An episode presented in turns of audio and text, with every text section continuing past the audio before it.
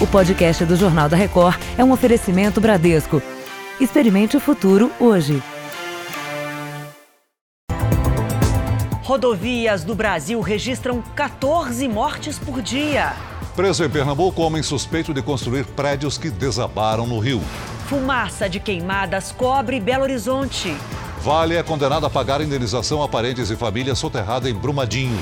Senado critica a operação da Polícia Federal em gabinete de Fernando Bezerra.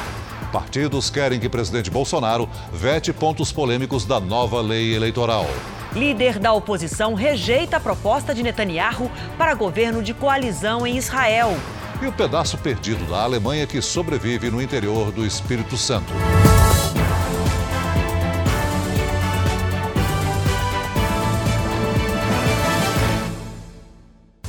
Oferecimento Bradesco. Experimente o futuro hoje.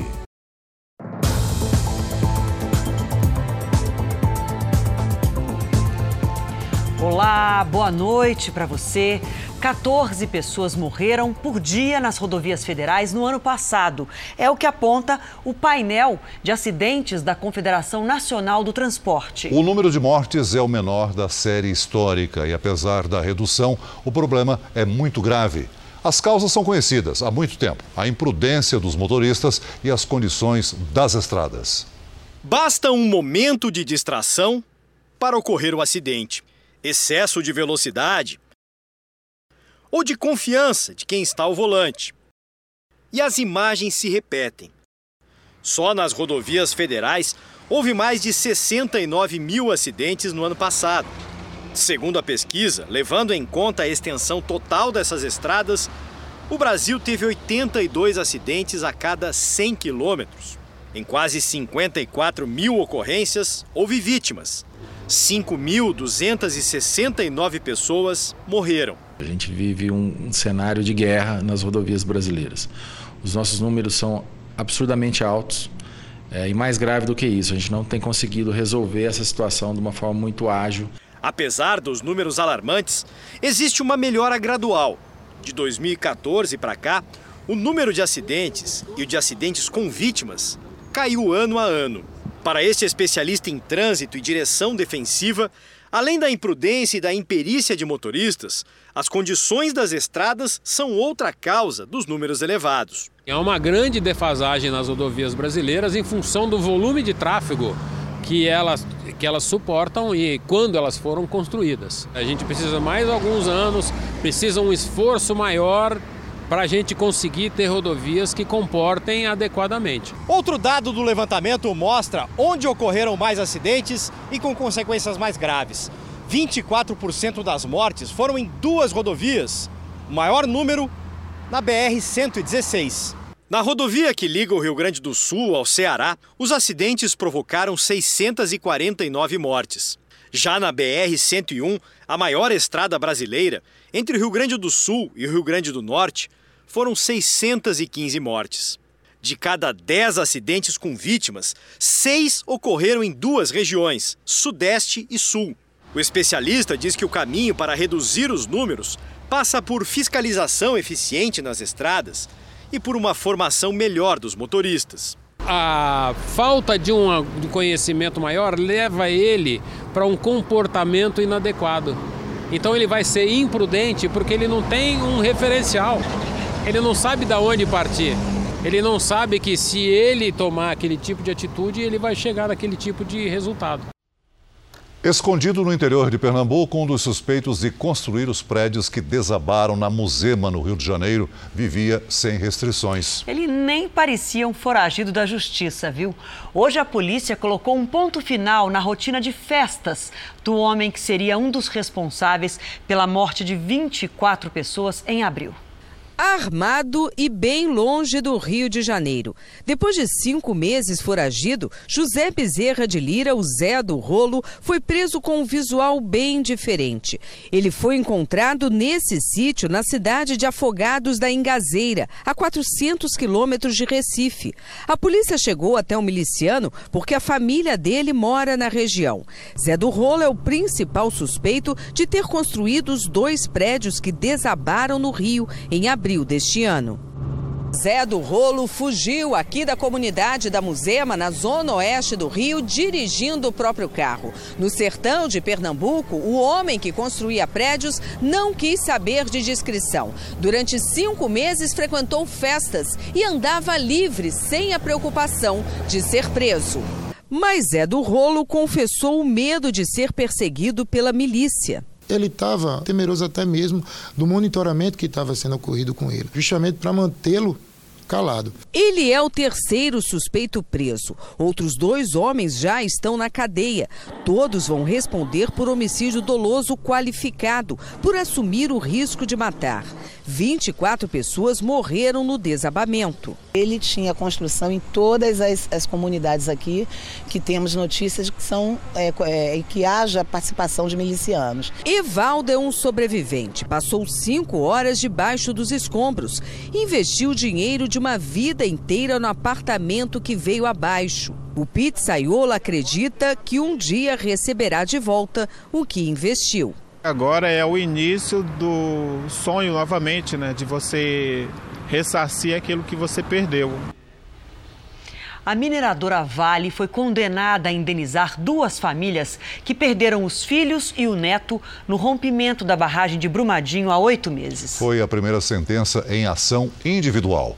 A indenização é de quase 12 milhões de reais. A sentença saiu em cinco meses. O juiz fixou o valor total de 11 milhões 875 mil reais pela morte da advogada Camila Taliberti, do irmão dela, Luiz Taliberti, da mulher dele, Fernanda, e do bebê de cinco meses que ela esperava. A família estava hospedada na pousada Nova Instância, que ficava bem aqui. Luiz e Fernanda moravam na Austrália e decidiram passar férias no Brasil. Camila veio de São Paulo. O local ficava a 500 metros da barragem e foi invadido pelo mar de lama, que destruiu tudo. Durante a ação, a Vale contestou a indenização pedida, em especial aquela que se refere ao bebê de cinco meses ainda na barriga da mãe. Os advogados da mineradora alegaram que ninguém é capaz de prever se, ao longo da gravidez, a gestação não seria interrompida por acidente ou enfermidade. E uma das coisas vergonhosas foi essa: contestar a indenização do, de um feto. É, de repente não nasce, podia ter outras doenças, podia acontecer um aborto antes do nascimento. Ela diz que teria direito só se tivesse nascido.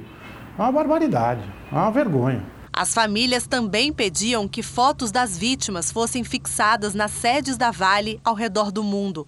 O juiz indeferiu com o argumento de que essa decisão deveria ser tomada no processo coletivo, para que as homenagens fossem estendidas a todos que morreram na tragédia. Ainda assim, a sentença foi bem recebida pelos autores da ação. Mostrou que eles, o que eles estão oferecendo para as pessoas não está certo. O valor é muito irrisório, perto do que eles poderiam fazer, dentro da capacidade econômica que eles têm. E o juízo fez, deu uma boa sentença. Em nota, a Vale disse que dará encaminhamento ao caso, respeitando a privacidade dos envolvidos. Os irmãos Camila e Luiz estavam na pousada com o pai e a madrasta. Eles também morreram, mas essa é uma outra ação que ainda não foi julgada. Um aluno de 14 anos esfaqueou um professor e depois tentou se matar numa escola municipal em São Paulo. Os dois feridos passaram por cirurgia e estão internados. A polícia investiga o que motivou o ataque do garoto. A escola foi cenário de uma ação dramática. O aluno do nono ano saiu no meio de uma aula, entrou numa outra sala e atacou o professor de geografia com uma faca de cozinha. Depois retornou à classe e tentou se suicidar. Ele foi contido pelo professor de história, que, abalado, não quis falar com a imprensa. O aluno é, trouxe a faca de casa. Ele trouxe a faca na manga da, da, blusa, entre a pele e a manga. O que a polícia agora tenta entender é a motivação do adolescente para atacar o professor. Aqui na escola ele sempre foi conhecido por ser um aluno exemplar. Mesmo em casa era um filho amoroso, nunca demonstrou sinais de agressividade ou depressão. Mas, momentos antes do ataque, ele enviou uma mensagem misteriosa. Ele mandou uma mensagem para a mãe dele de manhã cedo. Ele dizia alguma coisa no sentido de que é, ele poderia vir a, a morrer. O aluno de 14 anos se recupera do ferimento causado por ele próprio, só depois será ouvido pela polícia. Já o professor Luiz Marcos Notário, atingido no abdômen, passou por cirurgia e está em estado estável nesse hospital. O Rio de Janeiro registrou queda nos índices de homicídio entre janeiro e agosto. Foram quase 800 mortes a menos em relação ao mesmo período do ano passado. O repórter Pedro Paulo Filho tem as informações. Boa noite, Pedro. Boa noite, Celso. Boa noite a todos. De acordo com o Instituto de Segurança Pública do Rio, os homicídios dolosos caíram 21% nos oito primeiros meses desse ano, na comparação com o mesmo período de 2018. Foram 2.717 assassinatos, 744 a menos do que no ano passado. É a maior redução em seis anos. Em oito meses, os casos de roubo de cargas também caíram 18% na comparação com 2018. Por outro lado, o número de mortes por intervenção de agentes do Estado cresceu. Até agosto desse ano, foram 1.245 mortes, mais 174 na comparação com o ano passado. Do Rio de Janeiro, Pedro Paulo Filho. Obrigada, Pedro. A Polícia Federal desarticulou uma quadrilha que fraudava benefícios do INSS na Bahia. O prejuízo aos cofres públicos foi estimado em 4 milhões de reais. Documentos de identidade, cartões de banco, tudo falso. A Polícia Federal chegou até a organização criminosa que agia contra a Previdência Social depois de analisar cerca de 100 benefícios de assistência a idosos e portadores de deficiência. Todos essas, esses benefícios eram de pessoas que não existiam, pessoas eh, constituídas, criadas por meio de documentação falsa. O Serviço de Monitoramento do INSS identificou um grupo de benefícios em um mesmo endereço, um bairro de Camaçari, aqui na região metropolitana de Salvador. Foram três anos de investigação até chegar aos fraudadores e aos dublês, pessoas que se passavam pelos segurados. Eles precisavam de pessoas idosas para sacar esses, esses benefícios. Então, eles recrutavam pessoas com mais ou menos essa idade para que a fraude tivesse algum tipo de verossimilhança.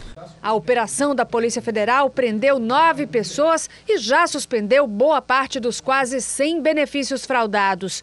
28 ainda permanecem ativos e devem ser suspensos nos próximos dias. O setor de inteligência previdenciária estima um prejuízo aos cofres públicos de cerca de 4 milhões de reais. Segundo as investigações, a quadrilha também agia contra instituições financeiras e lojas de departamento. O traficante Fernandinho Beiramar foi transferido para o Presídio Federal de Campo Grande, em Mato Grosso do Sul. Até agora ele estava preso no Rio Grande do Norte. O repórter Luiz Fara Monteiro traz as informações para a gente, ao vivo de Brasília. Boa noite para você, Fara. Boa noite, Adriana. Boa noite, Celso. Fernandinho Beiramar está preso por condenações por diversos crimes, entre eles tráfico de drogas, assassinatos e ligações com grupos criminosos até de outros países da América do Sul. Ele cumpria pena no presídio de Mossoró, no Rio Grande do Norte. As imagens mostram um momento em que é levado para o avião em que viajou para a capital de Mato Grosso do Sul, Campo Grande, sob um forte esquema de segurança. Esta é a segunda passagem do traficante pelo presídio sul-mato Onde esteve entre 2007 e 2010. Beiramar ficará no regime disciplinar diferenciado, monitorado 24 horas por dia e sem contato com outros detentos. A transferência obedece a um rodízio determinado pela Lei de Execuções Penais, que impede a permanência de um mesmo presídio por mais de dois anos. O Ministério da Justiça e Segurança Pública alega questões de segurança. De Brasília, Luiz Fara Monteiro. Obrigado, Fara. A polícia de Goiás prendeu um homem suspeito de abusar de mais de 50 mulheres. Testes de DNA já confirmaram a autoria de 22 crimes. Ainda com medo, a mulher conta como foi a abordagem. Aí pegou o celular que estava no meu bolso, a carteira no bolso do meu marido. Em seguida, mandou nós se levantar sem olhar para ele. Wellington Ribeiro da Silva agia desde 2008, da mesma forma, de moto e armado. Estas imagens de câmeras de segurança o mostram com uma das vítimas, na garupa, uma adolescente de 12 anos. Segundo a polícia, Wellington pode ter estuprado mais de 50 mulheres e meninas. Os exames de DNA confirmaram 22 casos. As outras denúncias ainda dependem de laudos, que não ficaram prontos. Wellington era foragido da justiça. Em 2011, ele matou uma mulher e os dois filhos dela no Mato Grosso e foi condenado a 57 anos de prisão. Fugiu da cadeia dois anos depois e veio para Goiás com documentos falsos. No período de três anos, houve essa lacuna que ele não atacou. Aí nós passamos a acreditar que ou ele teria sido preso por outro motivo ou teria sido preso por um, algum crime sexual. No depoimento, obtido com exclusividade pelo jornalismo da Record TV, o Wellington confirma os crimes. Durante o ato sexual, o senhor tirava o capacete ou sempre ficava com o capacete? Na casa dele, a polícia encontrou uma arma de brinquedo, chips de celular e estimulantes sexuais, além de roupas e o capacete usados nas abordagens. Não dava indicativo de um comportamento padrão, mudava de forma repentina de endereço, não tinha movimentação financeira, eh, não tinha vínculo familiar, mudava a cada dois meses de residência. A segunda fase da operação Spoofing da Polícia Federal prendeu mais dois suspeitos de invasão aos celulares de autoridades do governo federal, da Justiça e do Ministério Público. As prisões são temporárias e aconteceram em Brasília e Sertãozinho, no interior de São Paulo. O programador Tiago Eliezer Martins e Luiz Molição foram levados para a Superintendência da Polícia Federal no Distrito Federal, onde serão ouvidos amanhã. Também houve busca e apreensão na capital paulista. Os dois são suspeitos de ter ligações com outras quatro pessoas presas em julho após a divulgação de supostas mensagens de aplicativos trocadas entre o, na época, juiz Sérgio Moro, hoje ministro da Justiça e Segurança Pública, e o procurador da Lava Jato, Deltan Dallagnol. Ministros da Ciência, Tecnologia e Inovação de Brasil, Rússia, Índia, China e África do Sul, países membros do BRICS, fizeram hoje uma visita ao maior projeto de ciência brasileiro no interior de São Paulo. O Sirius é uma estrutura que vai gerar luz de altíssimo brilho para pesquisas em áreas como energia, produção de alimentos e saúde. Foi uma hora de visita no maior centro tecnológico do país, o Laboratório Sirius. O complexo tem 68 mil metros quadrados de área construída. E aqui dentro há o que os cientistas chamam de acelerador de partículas. Um equipamento que funciona como um raio-x super potente e que pode ajudar muito a ciência. No foco estão pesquisas para desenvolver remédios para doenças degenerativas como Alzheimer e o Parkinson. Na área de energia, ele permite a criação de baterias mais potentes e mais baratas. Na agricultura, a tecnologia vai aumentar o conhecimento do solo e do mecanismo de absorção de vegetais, melhorando a produção de alimentos. Nós temos capacidade de construir um equipamento que é estado da arte mundial, com cérebros brasileiros, com tecnologia brasileira e esse projeto é uma demonstração disso. O laboratório deve ser entregue no segundo semestre do ano que vem. A conclusão dele depende dos repasses do Ministério de Ciência e Tecnologia. Neste ano, dos 255 milhões de reais previstos no orçamento, o projeto recebeu 50 milhões. O ministro Marcos Pontes disse que está empenhado em garantir os recursos. O encontro dos BRICS será encerrado com a aprovação de um novo plano de trabalho de cooperação científica até 2022. Destaques internacionais agora, o impasse político continua em Israel. Hoje, o primeiro-ministro Benjamin Netanyahu, que conquistou menos cadeiras no parlamento do que o rival, sugeriu que os dois se unam para governar o país. Uma oferta surpreendente. O primeiro-ministro Benjamin Netanyahu convidou o vencedor, general Benny Gantz, a se juntar a ele num governo de união. Assim, os dois formariam uma coalizão de maioria no parlamento. Gantz recusou a proposta e afirmou que quer ser premier de Israel. Sem citar Netanyahu, disse que vai ouvir a todos, mas que não vai permitir que ditem ao partido dele o que deve ser feito. Os resultados oficiais devem sair na semana que vem. Depois, o presidente de Israel, Ruben Rivlin, indica o vencedor para formar um novo governo. Segundo a apuração das urnas, esse será Gantz, que terá 28 dias para compor um novo gabinete. Se ele não conseguir, o vice-líder, no caso Netanyahu, também ganha a mesma chance. Se falhar, daí um novo round de eleições será convocado. Em um evento na presença de Netanyahu e Gantz, o presidente, que é do mesmo partido do atual premier, prometeu fazer de tudo para evitar que a população vá às urnas novamente. A Interpol identificou 12 suspeitos de terrorismo que conseguiram entrar na Europa pelo mar Mediterrâneo. A operação para encontrar os criminosos aconteceu em seis países. O movimento nas fronteiras da Europa, principalmente durante o verão, é o disfarce perfeito para quem quer entrar no continente de forma ilegal. Essa foi a base de uma investigação da Interpol, a Polícia Internacional que durou seis semanas.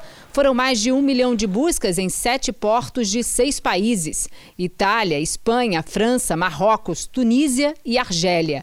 O alvo principal, a rota entre o norte da África e o sul da Europa, que também é usada por imigrantes ilegais e para a prática de crimes, como tráfico humano, de drogas e de armas.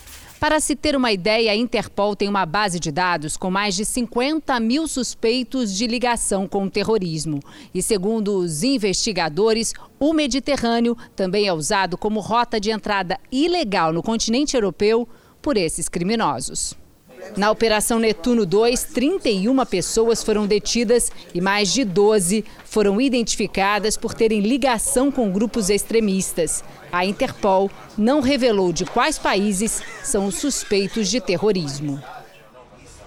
Aqui no Brasil, o grupo de trabalho que analisa o pacote anticrime na Câmara dos Deputados aprovou hoje a criação do juiz de garantia. Vamos novamente ao vivo a Brasília, agora com a repórter Raquel Vargas. Boa noite para você, Raquel. Explica para a gente exatamente o que, que muda com a criação desse juiz de garantia.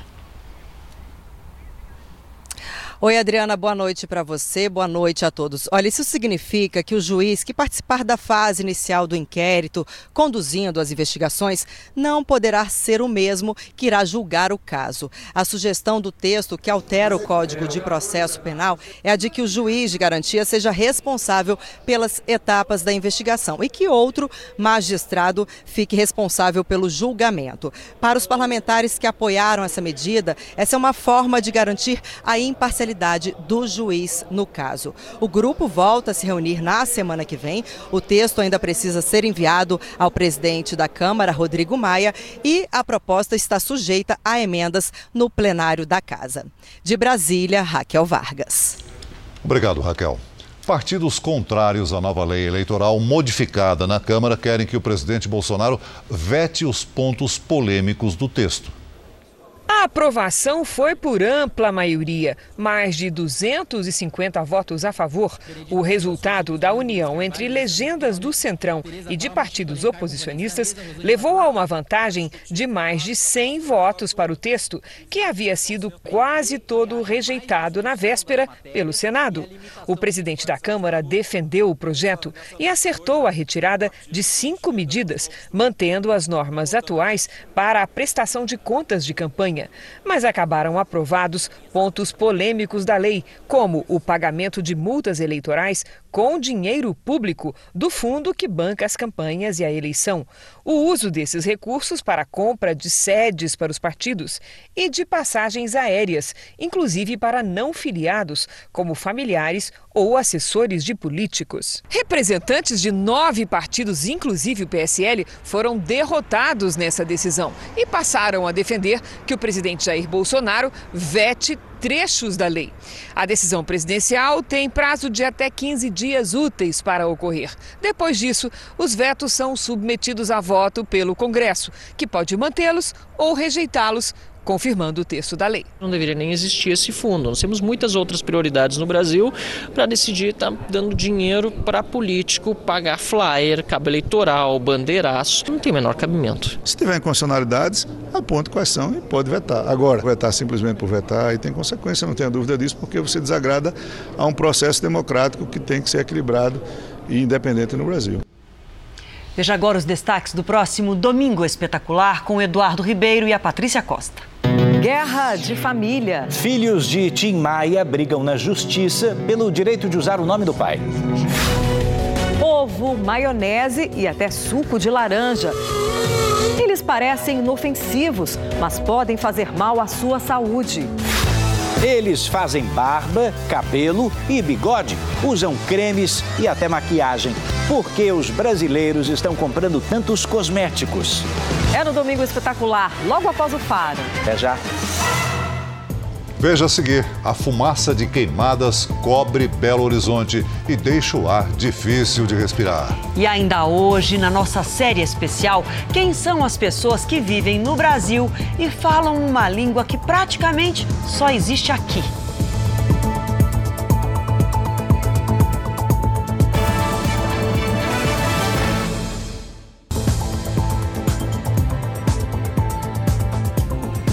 A fumaça das queimadas na região metropolitana de Belo Horizonte chegou à capital. Há dois dias a cidade está coberta por uma névoa. Está difícil respirar em Belo Horizonte por causa da fumaça que vem da região metropolitana. Eu vi que estava queimando em Sabará, Parque do Rola Moça, Serra de Moeda. A umidade relativa do ar atingiu níveis críticos em Belo Horizonte. Hoje está em 14%. Ontem foi registrado o menor índice do ano, 12%. Para se ter uma ideia, no deserto do Saara, um dos lugares mais secos do mundo, o índice fica entre 10% e 15%. Segundo a Organização Mundial de Saúde, umidade abaixo de 60% já é prejudicial. Você vai ter mais poluentes, você tem mais queimadas, esses, esses irritantes ficam mais presentes no ar, a tendência é formar crostas nasais, pode ter até sangramento, aquele processo irritativo de garganta que, que, que é tão comum nessa época. O clima de deserto favorece os incêndios florestais ao redor da cidade. O fogo chega perto até de áreas residenciais. O ar seco, a, o, o vento, todas essas condições influenciam diretamente no desenvolver de um incêndio florestal.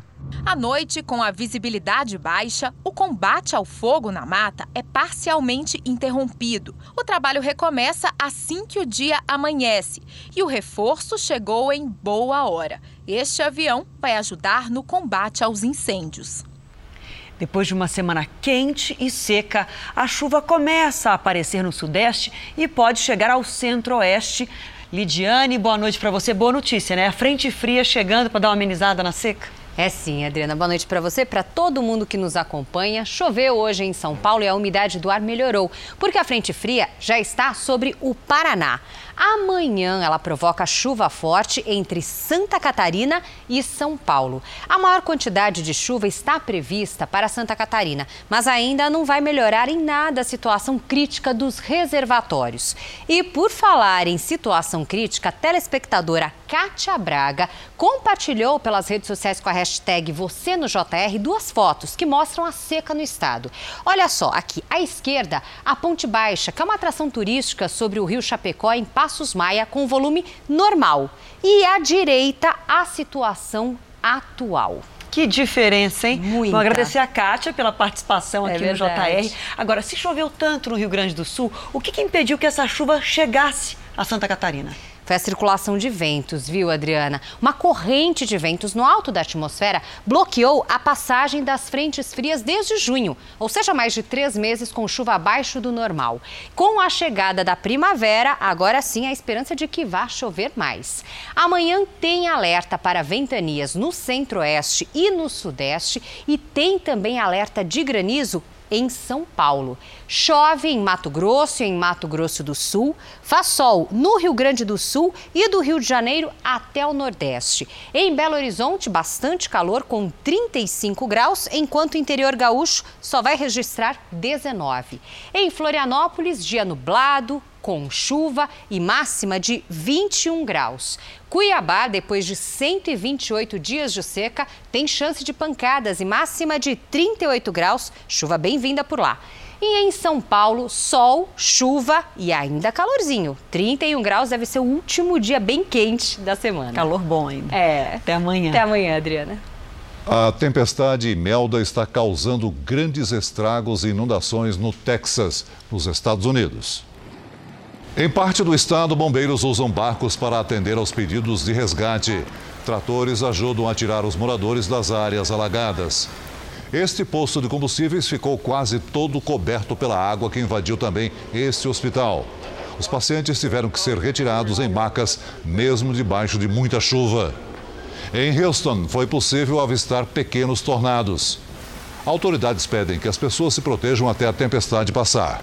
Segundo meteorologistas, até pelo menos sexta-feira, as fortes chuvas devem continuar.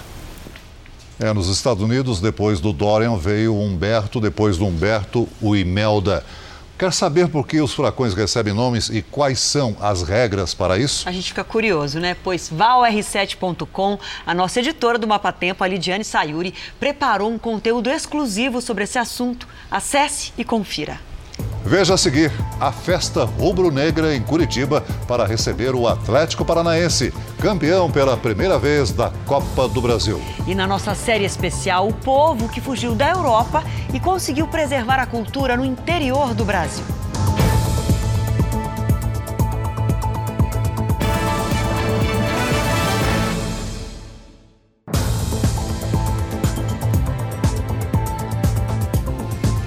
Investigações da Polícia Federal apontam que o senador Fernando Bezerra e o filho dele teriam recebido pelo menos 5 milhões e meio de reais em propina. O presidente do Senado, Davi Alcolumbre, criticou a ação contra Bezerra.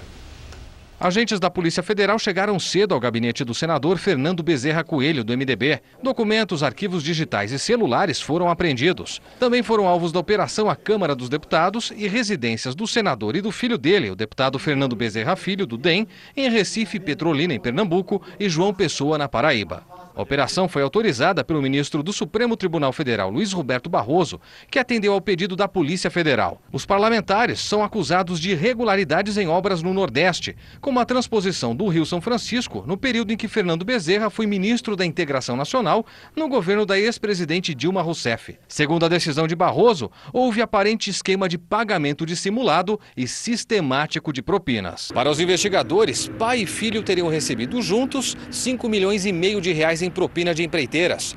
Barroso autorizou buscas nos endereços do senador, mesmo contra parecer da Procuradoria-Geral da República, que afirmava não existirem evidências de que o parlamentar ocultasse eventuais provas.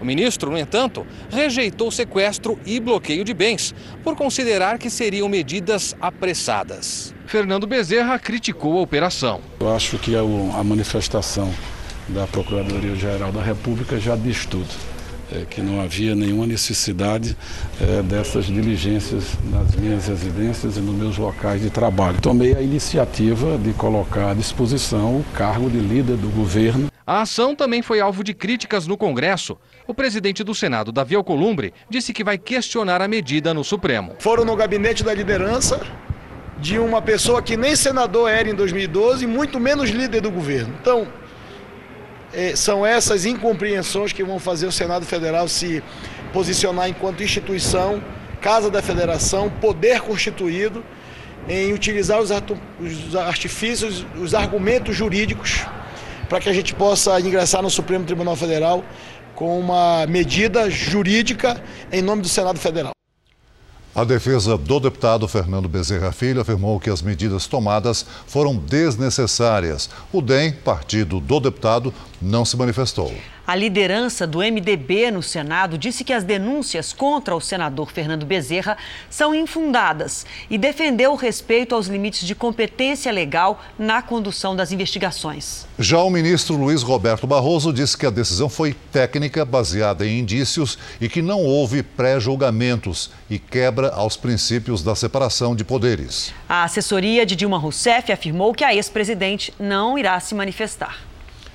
A cidade de Pancas, no coração dos pontões capixabas, tem um povo que veio de muito longe, tudo por causa da Segunda Guerra Mundial. Isolados num distrito, eles preservaram a cultura e um jeito de falar bem diferente. É o que você vai ver agora na nossa série especial.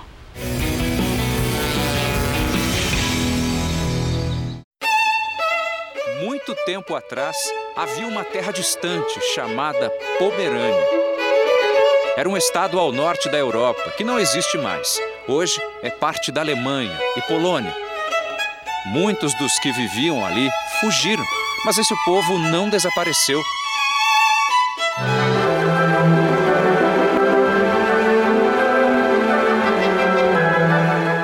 Nós os encontramos aqui nesta colônia, no Espírito Santo. E eles preservam a mesma tradição do passado. Nesse pedaço de chão brasileiro, aquela Pomerânia desaparecida reaparece em muitos detalhes.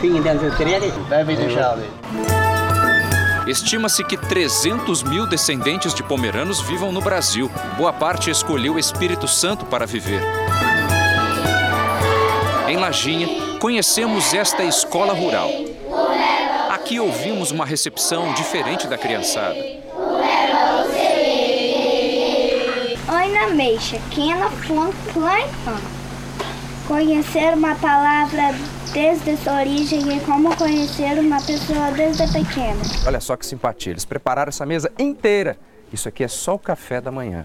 Bom dia, a gente começa pelo brote. Pelo brote? Brote, tradição é, da casa, né, da Ah. comunidade. Feito em casa. Falar em fartura é pouco para descrever o café da manhã pomerano, além do brote. O pão feito de fubá de milho, tem biscoito, rosca salgada, linguiça frita. Eu vou pegar uma aqui para ver. Pode pegar. Tá boa. A refeição reforçada tem justificativa. Por tradição, os pomeranos viviam da terra e tomavam um cafezão antes de ir para a roça. Depois de provar desse hábito saboroso junto com os alunos, é hora de conhecer como funciona a educação deles na comunidade pomerana. Hoje a nossa aula vai ser um pouco sobre O ensino da língua pomerana é feito em 10 escolas do município. Cerca de 400 crianças estudam assim, uma hora em língua portuguesa, na outra, no idioma que os colonizadores dessa região trouxeram para cá. Zul, ele.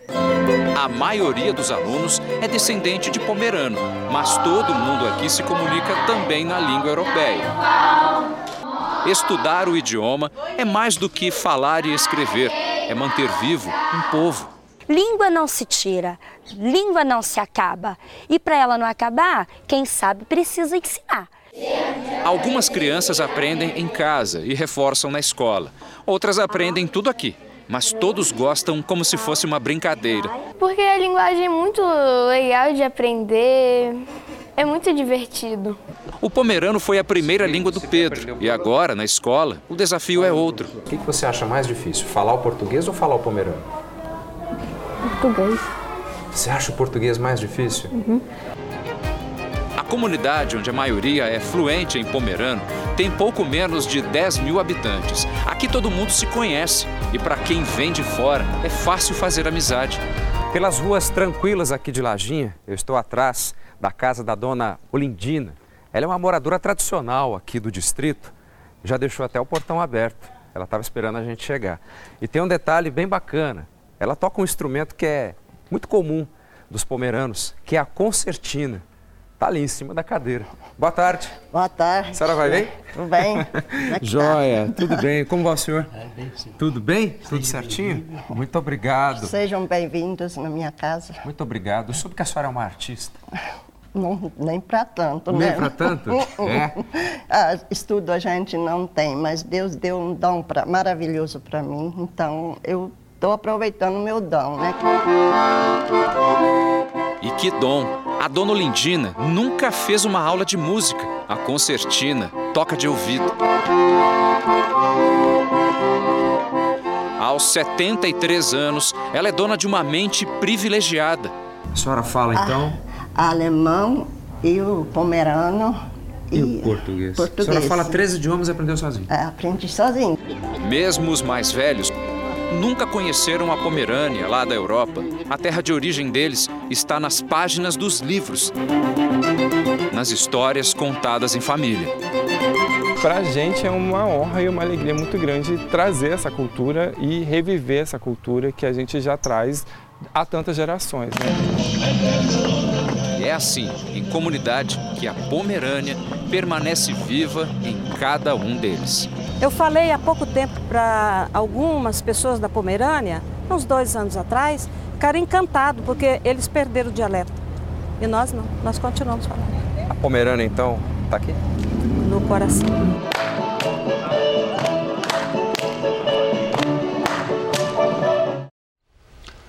11 anos depois, a morte de uma criança de 9 anos no Paraná foi esclarecida. Isso foi possível a partir de um exame de DNA. O suspeito estava preso no interior de São Paulo. Quem tem as informações é a repórter Tainá Falcão. Boa noite, Tainá.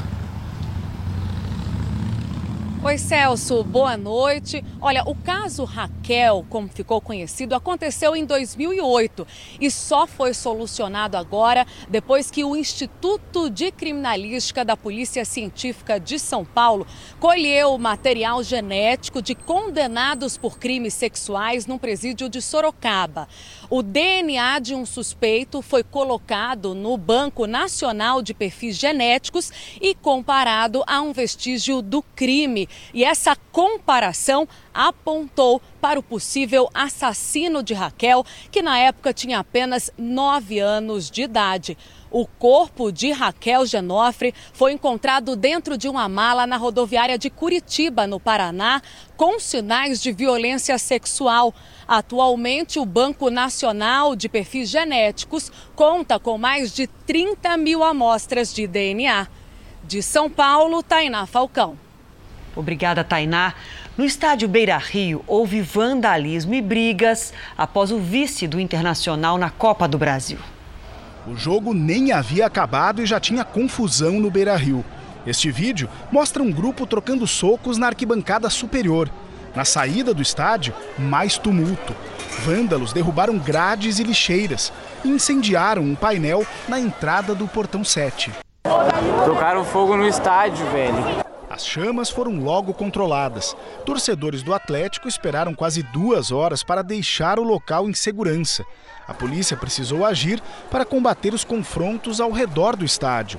Dois PMs ficaram feridos.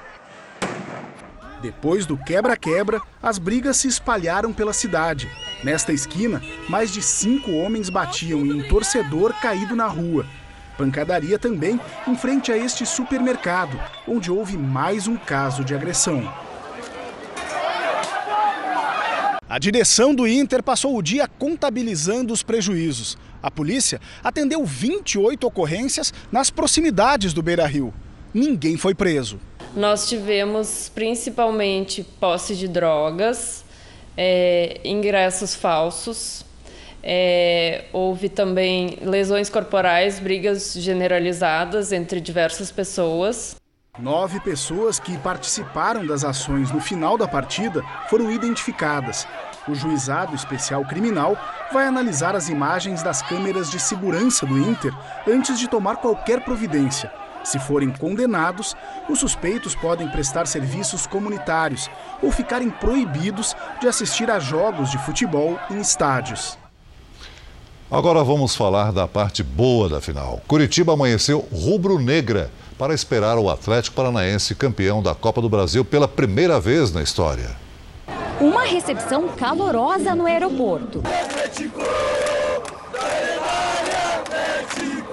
E também no caminho percorrido pelo Atlético Paranaense até o momento mais esperado pela torcida: receber os campeões em casa.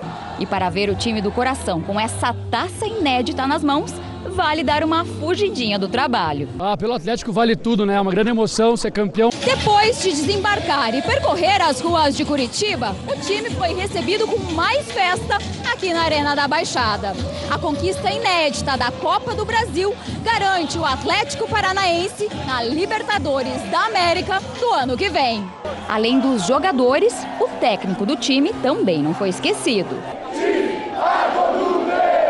Eu acho que ele conseguiu colocar no, no, no time um elenco novo, nessa piazada de base, aquele, aquela vontade de crescer, de vencer e é isso que deu certo. O título foi conquistado com uma vitória por 2 a 1 contra o Internacional em Porto Alegre. Gols de Léo Cittadini e Rony. O torcedor atleticano está de parabéns porque ele mostrou muita garra e muita fé no time. E a torcida campeã deixou um recado nessa quinta-feira. A gente quer mostrar esse furacão aí, viu? Se você é torcedor do Atlético Paranaense, mostra pra gente a sua comemoração, manda uma foto com a camisa do time, no jogo, na festa do título. É só usar a nossa hashtag, como aparece aqui, você no JR, nas nossas redes sociais. As melhores vão ser exibidas nas nossas redes sociais. E uma dica: o você da hashtag é escrito como aparece aí embaixo, mais curto, só com as letras V e C. Hashtag VC no JR. Agora, olha, o que a gente observa no nosso dia a dia, uma pesquisa comprovou. Crianças e adolescentes estão cada vez mais conectados com o mundo digital. É, especialistas reforçam que é importante que os pais controlem essa rotina, principalmente por causa dos conteúdos. Para Arthur, a separação entre o real e o virtual é quase imperceptível. Se os pais deixassem, ele passaria boa parte do dia conectado. Se permitir isso, passa da, da hora que acorda até a hora de dormir. Tem vezes que ela até briga comigo, que eu não, que eu não tô desligando a TV. O comportamento do estudante de 11 anos começou a mudar depois que ele ganhou da mãe um celular. O aparelho deveria servir para ele se comunicar com a família, mas não foi o que aconteceu. Tem que ter conversar com ele porque assim fica sedentário, começa não quer não quer estudar, não quer ler, ele troca os livros por, por, por televisão. Segundo uma pesquisa divulgada esta semana, as crianças e adolescentes estão muito mais ligadas ao mundo digital houve um aumento do uso de celular entre jovens de 9 a 17 anos entre 2017 e 2018. O acesso a vídeos, programas, filmes e séries online também cresceu. Passou de 77% em 2017 para 83% no ano seguinte. A internet é muito atrativa, né? Em todos os sentidos. A gente tem ali disponível uma série de informações que até então estavam limitados ao campo familiar ou ao escolar. Para a maioria dos pais, é um desafio tentar educar os filhos com tantas novidades da interação virtual, especialmente pela quantidade de serviços diferentes e o tempo em que crianças e adolescentes passam conectados. A especialista explica que a tecnologia não deve ser considerada vilã o segredo está justamente em saber usá-la de forma correta. É extremamente importante o controle dos pais. Eu dividiria em duas fases: a infância, e nesse caso os pais têm que ser bastante rígidos, tanto em termos de horário, como também em relação aos conteúdos. No caso da adolescência, o, o que vale a pena no caso dos pais é conscientização, falar sobre os riscos. Aos poucos, com muita conversa e orientação, Patrícia vem conseguindo mudar os hábitos do filho, mas também estabelecendo algumas regras para ele. Tem limite de horário para se usufruir dessas, dessas coisas, não é a hora que ele quer e como ele quer. Eu gosto que ela faça isso comigo porque dá para ver que ela se preocupa comigo disciplina, né? Olha, a Justiça do Japão absolveu hoje três executivos da usina nuclear de Fukushima. Eles respondiam por negligência depois do acidente nuclear que se seguiu ao tsunami de 2011. A promotoria pedia cinco anos de prisão, mas a Justiça considerou que os ex-diretores da companhia que administrava a usina nuclear não poderiam prever as dimensões do tsunami que devastou a região. O terremoto e o tsunami de 2011 deixaram 18 mil mortos e mais de 2 mil desaparecidos. As autoridades trabalham até hoje para diminuir o risco de vazamento radioativo que se seguiu ao acidente nuclear.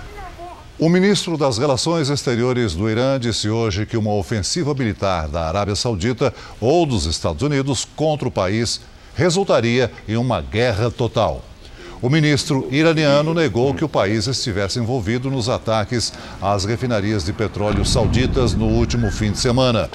O secretário de Estado americano, Mike Pompeo, disse que busca uma solução pacífica para o conflito. O Pentágono anunciou hoje que as Forças Armadas vão fornecer mais proteção para a Arábia Saudita. O parlamento da Áustria recomendou o veto ao acordo entre o Mercosul e a União Europeia, o que deve ser seguido pelo governo do país. A Áustria pede modificações no texto, entre elas, mais compromisso do Brasil com a preservação da Amazônia. Para começar a valer, todos os países da União Europeia e do Mercosul devem aprovar o acordo. Ele foi firmado em junho, após duas décadas de negociações, e prevê o cumprimento de ações contra as mudanças climáticas e a redução de barreiras tarifárias entre os dois blocos. Juntos, eles formariam a maior área de livre comércio do mundo. A América do Norte perdeu quase 3 bilhões de aves nos últimos 49 anos. Segundo uma pesquisa da revista Science, a população de aves diminuiu 25%. Entre elas, aves que conhecemos aqui no Brasil, como os pardais. Os cientistas afirmam que a redução de pássaros foi motivada por fatores humanos, entre eles o uso de agrotóxicos, que acabam com os insetos e alimentos necessários para os pássaros. O Jornal da Record termina aqui. Você pode assistir a edição de hoje na íntegra no Play Plus. E à meia-noite e meia tem mais uma edição do Jornal da Record com Sérgio Aguiar. Fique agora com a Fazenda ao vivo com o Marcos Mion. A gente segue contando com a sua participação e se vê amanhã. Até lá. Boa noite e até amanhã.